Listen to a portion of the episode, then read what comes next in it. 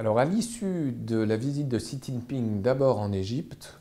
euh, celui-ci s'est rendu donc à Téhéran, la capitale de l'Iran, le 23 janvier dernier.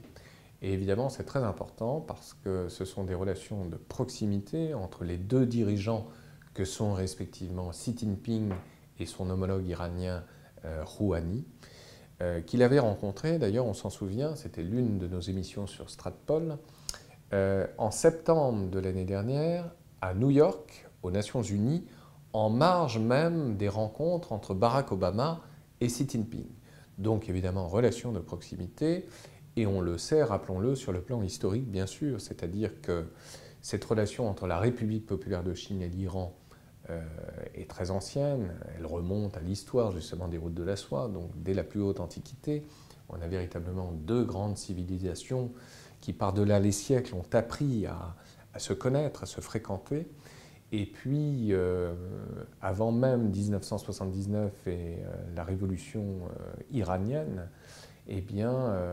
des relations officielles étaient établies entre le régime du Shah et la République populaire de Chine.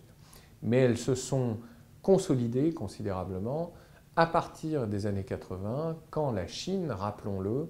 a été pratiquement la seule puissance, à la fois sur le plan économique, mais aussi d'un point de vue de l'aide militaire qu'elle a apportée à l'Iran, euh, a aidé précisément Téhéran et son armée contre l'armée arabe irakienne de Saddam Hussein, soutenue par les Occidentaux. Donc quelque part, les Iraniens ont une dette morale, si vous voulez, euh, vis-à-vis euh, des Chinois. Donc cela crée évidemment des, liens extrêmement forts. L'Iran, du fait même de l'embargo imposé par les Occidentaux, s'est redécouvert en tant que puissance asiatique, et son identité asiatique même, en se tournant évidemment en termes de débouchés vers la Malaisie, mais aussi vers la Chine. Et il y a des contrats évidemment très très importants. Euh, pour les dix prochaines années, par ailleurs, ces rencontres entre Rouhani et Xi Jinping euh, eh bien, ont donné lieu à des accords euh, dans le domaine de la coopération économique qui pourraient atteindre un niveau de 600 milliards de dollars. Donc c'est absolument considérable et cela montre bien qu'on a deux très grands pays en définitive euh, qui à terme seront amenés euh, bah, non seulement évidemment à commercer entre eux, ça on le sait déjà, mais à se passer de plus en plus aussi de l'Occident. C'est ça qui est euh, évidemment très important. L'achat de pétrole iranien demeure évidemment la priorité pour les autorités chinoises et il s'agit bien sûr pour la Chine de consolider malgré le rapprochement entre l'Arabie saoudite, grand rival de Téhéran,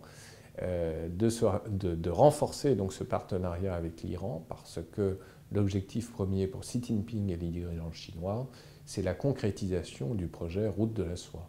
Et pour cela, donc, il faut accorder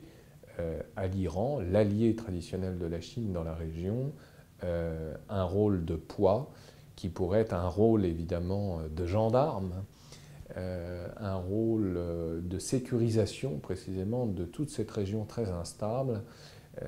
que ce soit la Syrie, l'Irak ou l'Afghanistan, bientôt l'Asie centrale contaminée par des risques d'instabilité chronique liés au terrorisme international. Et donc l'Iran s'en trouve évidemment renforcé dans son rôle et son prestige par là même en est également rehaussé. Donc